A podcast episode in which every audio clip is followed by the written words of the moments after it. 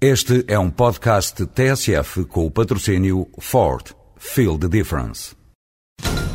Olá, senhores ouvintes. Vamos tentar entrevistar o condutor do Ford Focus WRC. Aí vem ele. Senhor Gronome, é só para... O Ford Focus está imparável. O primeiro no Campeonato Mundial de Construtores de Rallys e o primeiro na estrada. Ford, feel the difference. Metade do prós e contras na RTP esta semana. O tema era o aborto.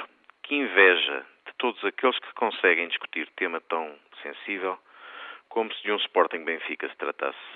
A cada argumentação mais convincente, por vezes apenas por ser mais estridente, palmas de um lado, quase assobios de um outro. Quando desliguei a TV, já uma escritora e uma jornalista se insultavam e perdiam a razão. Confesso a minha limitação. Não sei discutir o aborto com paixão. De um lado, vejo uma vida que começa a quem não se quer permitir que nasça e cresça. Do outro, uma mulher grávida que não quer ser mãe. Quem sou eu para a julgar? Não gosto da lei atual e acho que pode ser melhorada.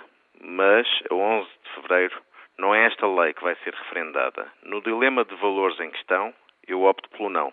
Cada aborto que possa ser evitado é uma criança que nasce e uma vitória da vida. Se o aborto não estiver liberalizado, haverá menos abortos. Assim o diz a experiência noutros países, assim dita a razão. Mas também sei que, ganhando o não, uma parte do problema continuará. O incentivo será menor, mas existirão sempre mulheres a abortar, qualquer que seja a lei que o impeça, e o problema de saúde pública fica, pois, sem solução. Qualquer que seja o resultado do referendo, o problema do aborto segue depois de 11 de fevereiro, ou para a mãe que se recusa a sê-lo, ou para a criança que podia nascer. Tenhamos a sensibilidade de argumentar nesta campanha com humildade. Respeito por quem se sente diferente. É o meu pedido a quem pensa como eu e vai votar não, e a quem pensa de outra forma e vai votar sim. Tenham um bom dia.